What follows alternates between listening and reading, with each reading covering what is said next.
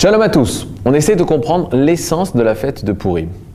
Selon les kabbalistes, Purim est arrivé à un moment donné de l'histoire où Akadosh Borou, Hachem, se cache de la face du peuple d'Israël. Cela s'appelle Anesira. C'est quoi Anesira? C'est la séparation. On sait qu'à un moment donné de la, Megillah, on va dire que Vayassar Hameler et Tabarato, le roi a retiré sa bague. On utilise le même mot. Les, la Nessira, c'est la séparation, il, il s'est séparé de sa bague. Qu'est-ce que veut nous dire ce verset? Il veut dire la chose suivante que l'histoire était arrivée à un moment où on n'était plus en contact avec Hachem, avec la présence divine, avec la Shekhinah. Hachem est dans l'obscurité. Il est Be'astara. Il est dans le côté caché. Et c'est tout le principe de Esther. Esther porte ce nom parce qu'elle dévoile, comme le côté féminin dévoile toujours le côté de la sainteté, de la présence divine, elle exprime que Hachem est caché. Et on va voir que dans la Megillah, Hachem n'apparaît pas. Le mot Dieu, le mot Elohim, le mot Akadosh Bokhu n'apparaît pas dans la Megillah. Pourquoi? Parce que nous sommes dans une période où le Ham Israël ne voit plus Hachem dans l'histoire. Pourquoi Akadosh Bokhu crée ce moment? Alors, tout a commencé à l'époque de la création de l'homme. L'homme a été créé en plusieurs étapes. La première étape, l'homme était shalem, était entier. Il était à la fois zahar, mâle, et nekeva et femelle. Il avait ces deux côtés, féminin et masculin, mâle et femelle, en une unité qui était Adam. Aleph, Dalet, même. Mais Akadosh Bokhu a dit la phrase suivante Lotov eyot à Adam, levado. Ce n'est pas bien que l'homme soit seul. Qu'est-ce que ça veut dire? Ce n'est pas bien que l'homme soit seul. Levado, on peut le traduire par seul, mais on peut aussi le traduire par lavoud. Lavoud, ce qui veut dire coller. Ce n'est pas bien que le côté masculin et le côté féminin soient collés. Pourquoi? Parce que lorsque Adam a son côté zahar, mâle, et nekeva, femelle, collée, il est parfait. Et c'est quoi le problème d'un être parfait? C'est qu'il est parfait. Qu'est-ce que ça veut dire qu'il est parfait? Il n'a plus où avancer, parce qu'il est fini. Il est un être fini. Or, un être qui est achevé, il est considéré comme inerte. Il n'a plus aucune possibilité de s'élever encore plus, et encore plus, et encore plus. Pour pouvoir libérer l'homme, Akadosh Bokhu a séparé le côté mâle et a retiré le côté femelle.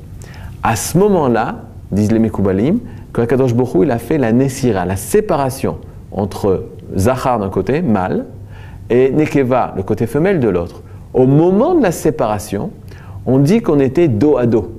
Lors de la création, le côté mâle et le côté femelle se donnaient le dos.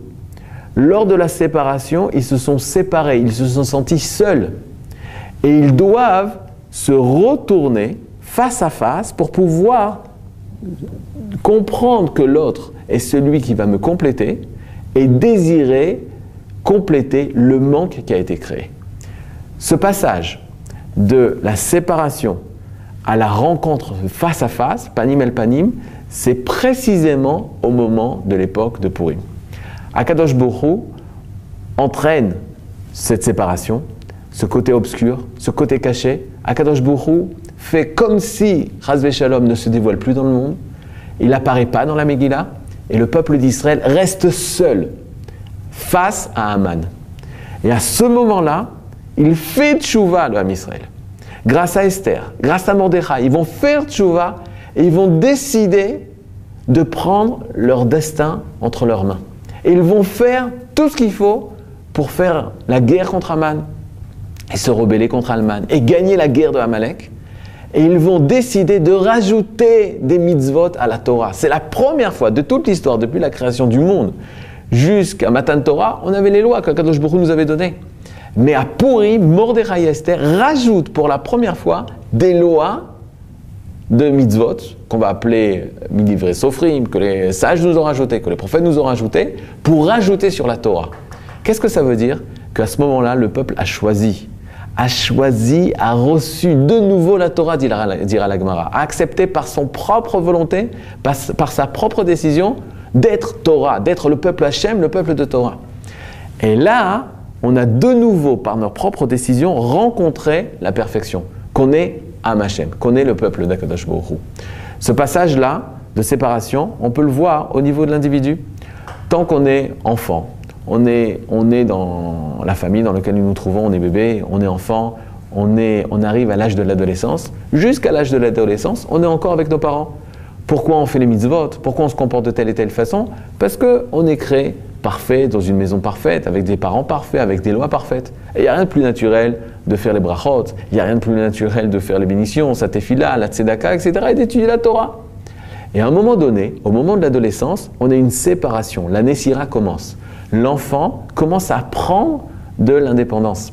À ce moment-là, les parents disent Mais qu'est-ce qui se passe? C'est plus, c'est plus le même enfant. Le lendemain, en général, ça arrive le soir de la bar mitzvah, non Le lendemain ou quelques jours après.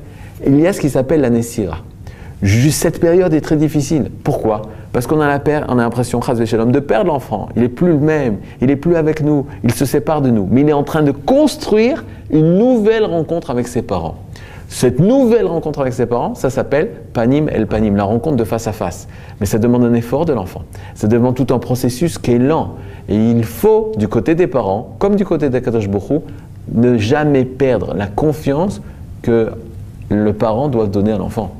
De la même façon qu'Akadosh Baruch n'a jamais perdu confiance dans la force du Ham Israël de se lever de toutes ces chutes-là, les parents doivent avoir cette confiance, cette émouna intérieure, de savoir que l'enfant a les forces pour pouvoir se retourner vers les parents et décider de nouveau de retrouver ses parents.